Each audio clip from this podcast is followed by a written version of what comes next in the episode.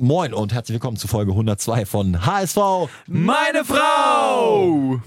Wir sind zu dritt hier im Radio Hamburg Studio. Bones ist mit dabei. Moin, Sen. Kai. Moin, moin. Und ich bin Stübi. Moin. Grüße an Gato, der ist in Südafrika nach wie vor. Ähm, falls ihr ihm bei Instagram folgt, im HSV-Trikot erklimmt er Tafelberg und Lionshead und steht am Kap der guten Hoffnung und vertritt die Raute quasi am anderen Ende der Welt. Während es hier natürlich super läuft, während er nicht da ist, ob das Zufall ist. Äh, wir wissen es nicht. Wir besprechen anscheinend nur Siege in letzter Zeit. Und das war so ein klassischer Pflichtsieg. So, so ein Ding, was du nicht verlieren darfst gegen Karlsruhe. Und äh, am Ende steht so ein 2-0, an das wir uns in äh, einigen Wochen nicht mehr so richtig erinnern werden, würde ich sagen. Ja, wobei man jetzt die riesen Chance hätte und das ist einfach überragend geil, dass man einen vierten Sieg einfahren kann und das haben die sich hart erarbeitet und ich glaube, Hamburg wartet schon lange darauf und man kommt so langsam an, in den Flow rein. Selbst die Ersatzspieler sind jetzt in Form, kriegen jetzt auch ihre Chance. Fein fällt ja jetzt leider verletzt lange aus und äh, oder muss mit Maske spielen und äh, dementsprechend äh, so bockt es. Die Stimmung ist geil. Hinterseher trifft zweimal und mittlerweile kann man von einer kleinen Serie sprechen bei uns. Genau, äh, fünf Tore in den letzten fünf Spielen. Ähm, außer gegen Bochum hat es immer geklappt und ähm, ja, der Knoten scheint geplatzt zu sein. Ja, ganz kurz, Adrian Fein, äh, bitter, Jochbeinbruch ähm, und ja, wie das dann genau mit der Ausfallzeit ist, wissen wir jetzt nicht. Definitiv fällt er auf jeden Fall fürs kommende Wochenende gegen Hannover aus ich behaupte jetzt mal, das könnte auch ein Vorteil sein. Die Gegner haben sich mittlerweile so äh, eingestellt auf dieses äh, Fein in Manndeckung nehmen und das Aufbauspiel des HSV ist so, so fokussiert auf Fein, dass ich persönlich glaube, dass das eine Möglichkeit ist, zum Beispiel auch für einen Aaron Hunt, ähm, mal wieder ein bisschen was zu zeigen. Da kneifst du schon das Gesicht zusammen. Wahrscheinlich wird dann doch Gideon Jung, der jetzt auch immer in der 60. reinkam, der erste äh, der erste Mann sein, der nachrückt, oder? Ja, würde mich freuen. Ich habe ihn sehr kritisch gesehen in der Hinrunde. Ich muss jetzt tatsächlich sagen, er hat sich's verdient, wenn er jetzt reinkommt. Er hat echt gut gespielt immer bisher in die letzten Spiele. Ähm, Gideon, Kim Zombie äh, übrigens auch im, im, Golden Cut gewesen am Wochenende. Muss man positiv erwähnen, habe ich in der Snapchat-Story äh, einer, einer, Dame gesehen. Also, äh, also er, er, sie hat sich gefilmt mit ihm im Hintergrund. Äh, deswegen, also er hat den Sieg gefeiert. Er scheint gut drauf zu sein. Da, da scheiden sich die Trainergeister. Ne? Der eine sagt geil, der Junge ist befreit, der, der lässt sich die Drinks wieder schmecken und so weiter und ist locker. Der andere Coach sagt, Mensch, muss das sein? Kann er nicht lieber eine Extra-Einheit schieben? Aber ich sehe es positiv. Sie haben ja zwei freie Tage gekriegt, da können Sie ja machen, was Sie wollen. Ja, absolut. Jetzt, ich weiß nicht, ob sie bei dem Sturm heute auch noch trainieren konnten, also ja. wahrscheinlich nicht. Nee, das, das ist echt schwierig bei dem Sturm Fußball zu spielen. Wir hatten selbst, äh, kleiner Exkurs in die Kreisliga, äh, mit dem FC Winterhude ein Spiel bei Viktoria auf so einem trockenen Kunstrasen und äh, tatsächlich am Sonntagnachmittag war es nicht mehr möglich, einen Freistoß auszuführen, weil der Ball äh, nicht mehr liegen blieb. Also kurz davor so, so Hütchen hinzustellen und musstest ihn dann so ähm, mit der Hand fixieren und dann kurz spielen. Also, schon, wieder, schon wieder absurd, aber äh, zum Glück äh, ist da der HSV nicht betroffen.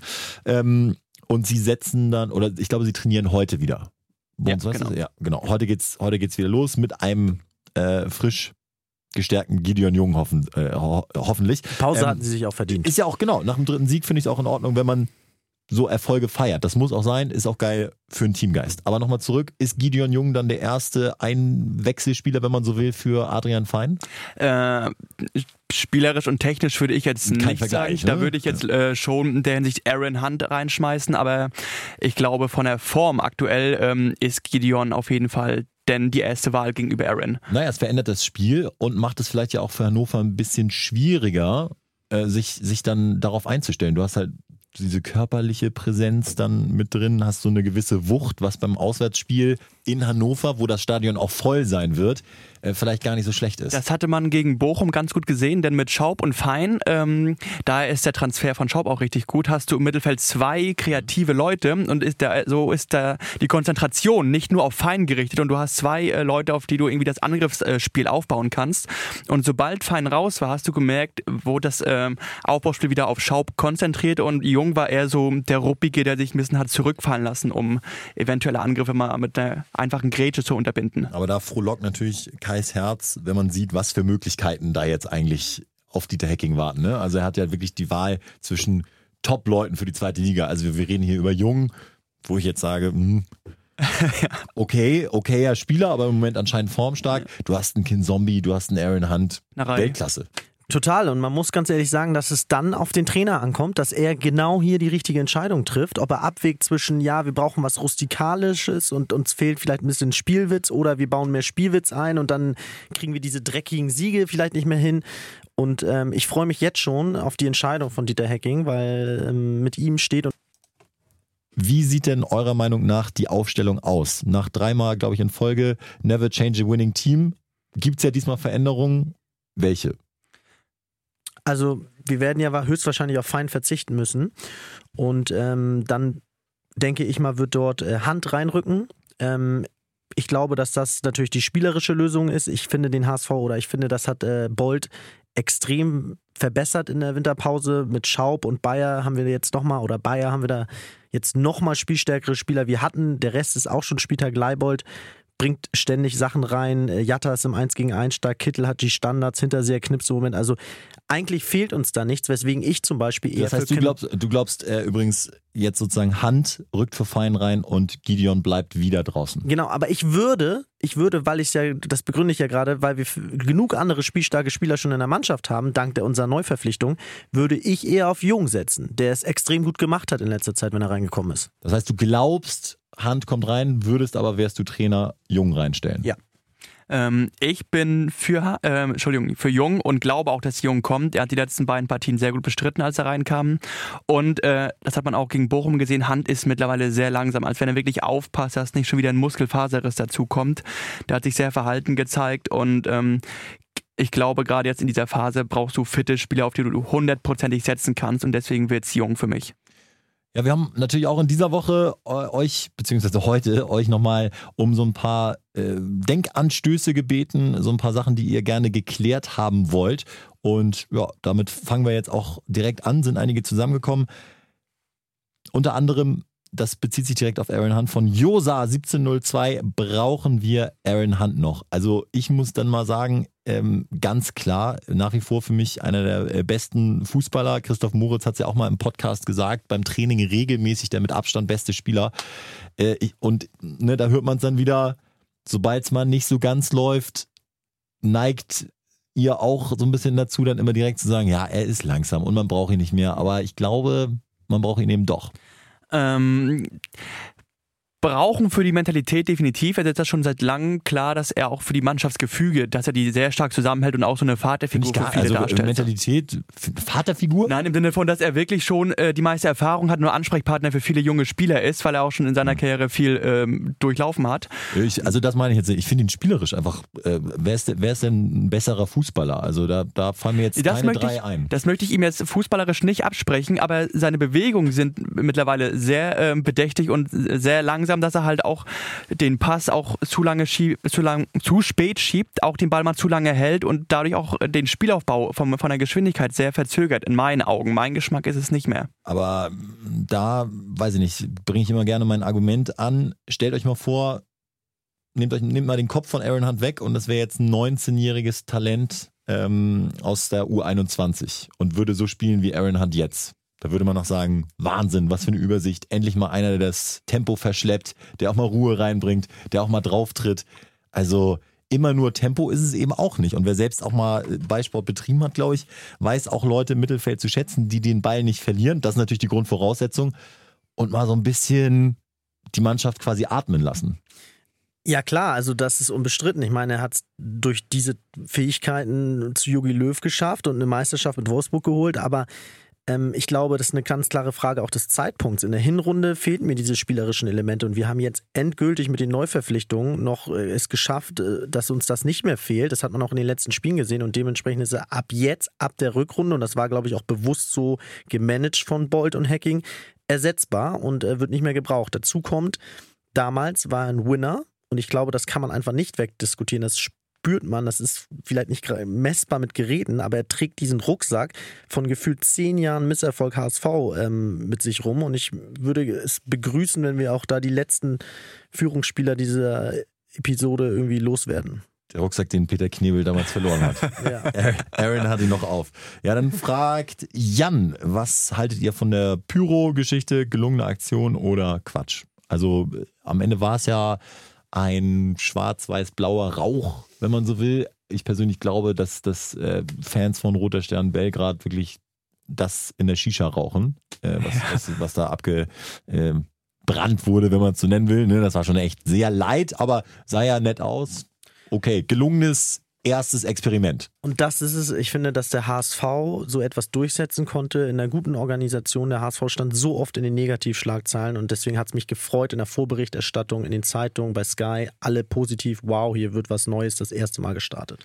Jonas Schönfelder fragt, haltet ihr es möglich, dass Tobi Schweinsteiger in zwei, drei Jahren Cheftrainer sein könnte? Mm, das Potenzial hat er definitiv.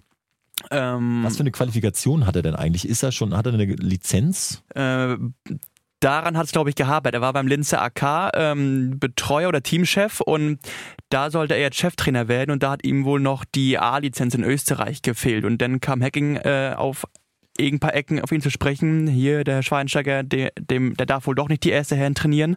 Und Hacking hat ihn schon seit ein, zwei Jahren im Auge und hat dann ihn direkt angerufen, ob er denn nicht stattdessen Lust hätte, äh, als zweiter Co. bei Hamburg noch Erfahrung zu sammeln.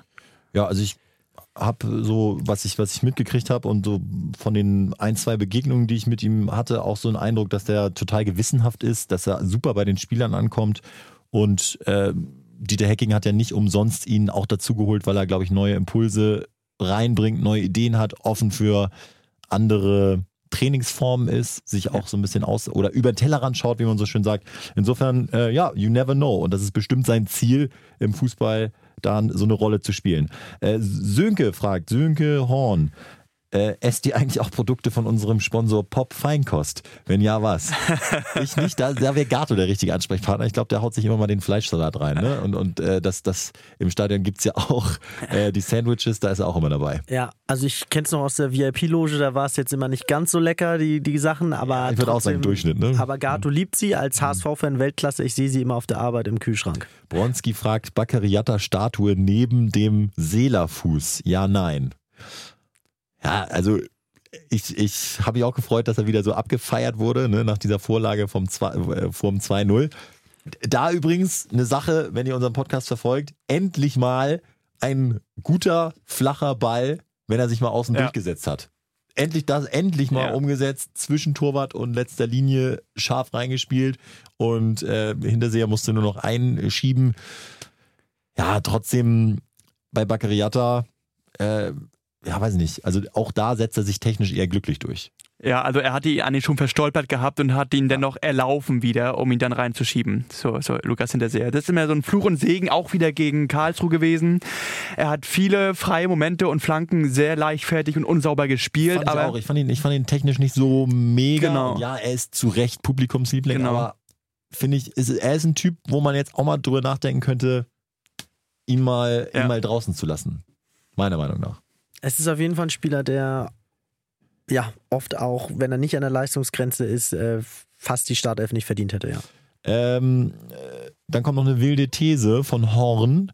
Äh, Trotsche für die erste. Zur Info spielt jetzt in der dritten, ähm, zusammen mit Marcel Jansen unter Leitung von Christian Rahn. Ähm, super Kicker immer noch. Und ist die Frage, ob der uns noch weiterbringen könnte. Also bei den Standards definitiv. Die sind immer noch ähm, ausbaufähig.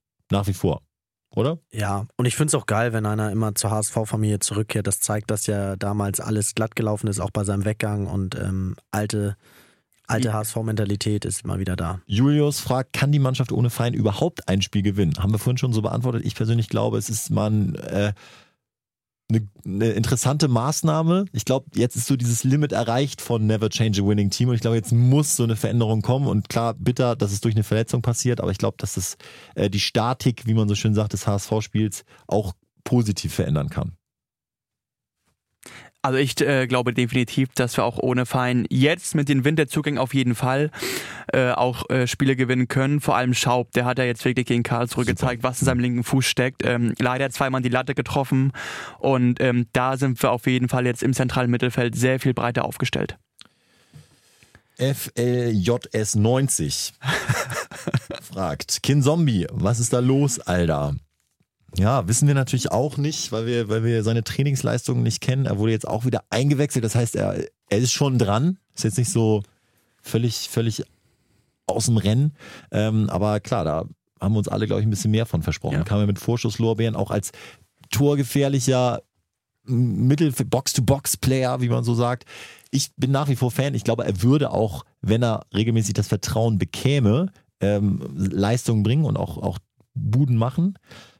Aber er, ja, er muss eben auch jemand anderen verdrängen, der, der schlechter ist. Und das ist, glaube ich, ein bisschen das Problem gerade. Fein wird nicht der Einzige sein, der verletzungsbedingt diese Saison noch ausfällt. Ich glaube, er wird definitiv seine Chance bekommen und wir brauchen auch Leute, die von der Bank kommen können, Ja. weil anders wirst du hier nicht aufsteigen. Wir brauchen hier noch diverse Punkte. Dann äh, Frage 2 noch von äh, FLJS90. Kann Dieter Spieler besser machen, entwickeln, umschulen etc.? Da habe ich persönlich meine Zweifel, haben wir letzte Folge schon mal drüber gesprochen. Ich glaube, er ist ein super Anführer, zu dem aufgeschaut wird. Der hat, der hat das, was man so natürliche Autorität nennt und das macht ihn eben auch echt stark. Aber ob der, war ja früher auch ein super Stürmer, ob der jetzt einem Schaub sagt, pass auf, bei der Ballannahme ist es geiler, wenn du äh, dich noch ein bisschen mehr aufdrehst, das glaube ich nicht. Ja, bei Amici hat das auch noch nicht ganz geschafft. Ja, Michi, da sind wir auch sehr gespannt, was, was da wohl noch kommt. So, ähm, Nervenwrack FM schreibt. Äh, Stübi, Everton hatte als einziger kein lustiges Vorstellungsvideo vom HSV. Nun ist er schlecht. Zufall? Ja, es ist eigentlich eine, eine messerscharfe Logik. Also, äh, da ist denen wohl nichts eingefallen oder Everton hat gesagt, sorry, ich mach den Scheiß nicht mit und jetzt ist er äh, außen vor. War ja, war ja in der Vorbereitung schon gesetzt und dann hat Rick ihn ähm, eigentlich gar nicht verdrängt, sondern er hat seinen Platz selbst aufgegeben, indem er einmal, glaube ich, zu spät zum Training gekommen ist Genau. und beim äh, 2-5 in Lübeck so katastrophal gespielt hat. Und jetzt äh, zeigen wohl auch Letschert und Rick regelmäßig beim Training, wie gut sie sich verstehen. Habe ich jetzt auch bei, bei Rautenperle gelesen. Äh, hängen da permanent zusammen ab und reden holländisch und äh, machen so ihr Ding und zeigen dem Trainer so, ja, Ja. wir sind wir sind unzertrennlich. Ein absoluter Klassiker. Gerade nach drei Siegen zu Rückrundenbeginn will man natürlich immer aufmerksam auf sich machen. Ja. hier, wir, wir sind Mit uns hier, läuft es, ne? Null Tore Abwehr aus dem letzten Ja. Spiel. Übrigens, wir haben gute Laune, hat doch jeder schon mitbekommen. Ja, ja, also da, da ist es ganz, ganz schwierig gerade für Everton äh, reinzukommen und dazu jetzt auch im Moment so das scheiß Wetter. Ich glaube, der macht gerade harte Wochen Ja. durch, ganz klar. Was haben wir hier noch? Tipico, ähm, ja, wie, wie ist unser Tipico-Budget? Äh, Im Moment äh, mau. Ich habe auch letzten Spieltag tatsächlich gar nichts gemacht. Äh, einfach weil ich keine Zeit hatte, weil ich arbeiten musste. Aber ansonsten gehen wir eigentlich immer gerne, können wir mal verraten, mit so 15 Euro Scheinen rein, die dann sich theoretisch zum Tausender entwickeln. Genau. Und das klappt selten. ja, bis nie, ja. Selten bis nie. Ja, aber ich würde sagen, also es ist oft, dass ihr so mal 400 gewinnt oder mal 200 verliert oder so. Also das ist ja schon so eine Wettgemeinschaft so, oder? Äh, Alex zum Beispiel schreibt 25er Quote auf Halbzeit, Endstand 1 zu 2. Also dass es sowohl zur Halbze- Halbzeit als auch am Ende 1 zu 2 steht. 25er Quote. Und dann schreibt er, wer da nicht zuschlägt, hat den Fußball nie geliebt. Ja, man kann, das ist das Schöne an diesen Wetten, man kann sich das immer so zurechtdenken, dass das irgendwie auch hinhauen könnte. Wilde Anfangsphase, dann steht es 2-1 für den HSV und dann verteidigen wir das bis zum Schluss. Warum nicht? Da haben wir den heutigen Tipico-Tipp direkt mit drin. Oh, das war sehr Hanebüchen, gerade Ja. Ergebnistipps immer schwierig, aber Jacko 3, wer von den aktuellen Reservisten wird zuerst die Nerven verlieren? Hashtag Papa. Narei, Samperio. Samperio glaube ich gar nicht. Also ist dankbar, negative- dass er, dass er aufgebaut wurde. Also in negativer Hinsicht die Nerven verlieren Ja, ja, und dann aufmucken. Ne? Ähm, oh, nee, Samperio definitiv nicht. Ähm, Stimmung ist glaube ich gut. Genau. Ähm, also ich, ich ähm, als, als gefährlich stufe ich Everton ein, dass der irgendwann aufgibt und lustlos über den Platz trabt. Äh, Bobby Wood-Style.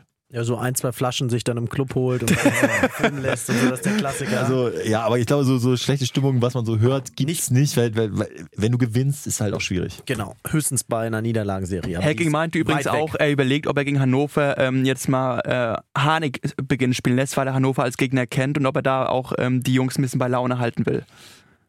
Fände ich eine interessante Maßnahme, zumal Kittel auch richtig schwach war gegen Ja. äh, Karlsruhe jetzt. Ne? Ja, genau. Also gut, auf der anderen Seite ist er unser bester Torschütze, das darf man nie vergessen und man misst ihn eben an diesen Wahnsinnsansprüchen, aber äh, ist was dran. Also äh, Harnik sehe ich auch immer sehr, sehr gerne auf dem Platz. Wann geht's nach Europa, Young Paddy? Ja, das besprechen wir mal wieder mit, mit äh, Gato demnächst. Hamburg Nordsturm. Hacking kündigte an, einige Veränderungen in der Startelf zu vollziehen. Wie steht ihr dazu? Ja, also das ist dann sicherlich das, was Bones gerade gesagt hat. Und Luise ähm, Feins Verletzung außen vor gelassen. Was haltet ihr von seiner momentanen Leistung? Sehr interessant. Ich finde ihn nämlich nicht mehr so bombastisch wie am Anfang. Und ich glaube, es liegt nicht daran, dass ich am Anfang so geflasht war, wie gut er ist, sondern er hat tatsächlich etwas nachgelassen. Ich glaube nicht, dass er nachgelassen hat, sondern ich glaube, ähm, er hat ein bisschen, das verteilt sich jetzt ein bisschen mehr auf Schaub und Fein und deswegen steht er nicht mehr im alleinigen Mittelpunkt. Also ich glaube, er ist nach wie vor solide, aber ähm, muss Und halt wird in Manndeckung genommen, ist auch genau von den meisten. und ähm, muss aber dann dadurch auch durch Luis jetzt halt nicht mehr die alleinige Verantwortung im Aufbau tragen und kann sich da auch ein bisschen zurücknehmen und deswegen auch nicht mehr so auf dem Mittelpunkt sein. Ja, ich sehe es so, dass er, der Gegner das erkannt hat und ihn bewusst dann eben, wie Stübis gesagt hat, in Manndeckung nimmt und gleichzeitig, ähm, ja, ist sein Höhepunkt so ein bisschen überschritten, aber trotzdem äh, ist er jetzt fürs nächste Spiel erstmal nicht relevant, da würde er erstmal wahrscheinlich nicht mitspielen können. Und es ist auch gut, dass es vielleicht er jetzt runterfährt, wir trotzdem gewinnen und er jetzt nicht äh, regelmäßig zwei Assists und ein Tor macht, weil er sonst äh, bei Bayern spielen würde. Definitiv. Und so, also diese Laie würden wir nach wie vor mit Kusshand nehmen, vielleicht noch für ein Jahr. Ähm, steht ja nicht, äh, oder steht ja zur Debatte beim Aufstieg, dass er dann eventuell nochmal ein Jahr an den HSV verliehen würde. Dann kennt er die Abläufe, das wäre schon wichtig fürs erste Bundesliga-Jahr. Und wenn er jetzt überperformt, dann wäre er vielleicht woanders. Ja, ich stelle mir auch gerade so vor, wie die ganzen Marktwerte so in die Höhe schießen, wenn du erstmal aufsteigst. Also erstmal jeder Spieler 5 Millionen mehr wert. Also wir äh, lassen uns mal überraschen, was, was da kommt. Wie gesagt, ich glaube tatsächlich, dass das jetzt richtig schwierig wird in Hannover, die sich auch ein bisschen gefangen haben, die jetzt auch 3-1 in äh, Fürth. Fürth gegen starke Fürther äh, gewonnen haben, sogar in Unterzahl. Äh, die haben also Rückenwind, haben eine volle äh, Kapelle beziehungsweise volles Stadion gegen den großen HSV. Äh, ist natürlich auch ein Klassiker. Da wollen sie, wollen sie natürlich was zeigen. Deswegen, das ist schon jedes Spiel ist ein Schlüsselspiel, aber das wird schon mal eine Standortbestimmung für 2020. Denn Genau. äh, was du sagst, Bones, da ist natürlich was dran. Bisher jetzt die Gegner, auch wenn es Nürnberg war, die waren halt eher äh, Must-Wins, wenn man so will. Genau. Ja, und danach halt in zwei Wochen Pauli, Samstagmittag, ne? Heimspiel. Dann kommt Bielefeld demnächst auch. Also jetzt, jetzt äh, wird's ernst und ich glaube, Samstag können sie mal zeigen, was, was äh, wirklich in ihnen steckt. Weil wenn du in Hannover gewinnst gegen eine euphorisierte Truppe vor in einer, in einer vollen AWD, AWD oder HWI Arena, wie auch immer, äh, vor den Augen vom garstigen Martin Kind, dann ähm, bist, du, bist du gut dabei. Und äh, je weiter wir uns distanzieren von Platz 4, desto besser, denn das Relegationsspiel ist unverlierbar. Für den Sehe HSV, ja. ich, sehe ich auch so und dann äh, Relegation abschaffen danach. Hundertprozentig. Aber es ist ja schon wieder Wahnsinn, was da auch passiert mit, mit Werder. Ne? Also ich sehe eigentlich gar nicht, ich hoffe, die halten noch lange an dem Kofeld fest. Ähm, und Wieder kein Nordderby. Ich, ich habe nur keinen Bock, muss ich ehrlich sagen, mit Werder noch ein Jahr in der zweiten Liga zu spielen. Das ist wirklich Stimmt. das, das allerletzte. Deswegen einmal ganz kurz den Tausch. Äh, das würde mir schon echt entgegenkommen. Aber so wie es aussieht, geht Werder ja runter und ähm, sie werden bis zum Schluss an, an dem Trainer festhalten. Hoffentlich. Ja, Hoffentlich, ja. und wenn sie runtergehen, ist das noch lange nicht das Tief. Also wer jetzt Nürnberg und Hannover sieht, ist das, äh, Ja. die gehen in der zweiten Liga auch nochmal runter auf Platz 14, 15.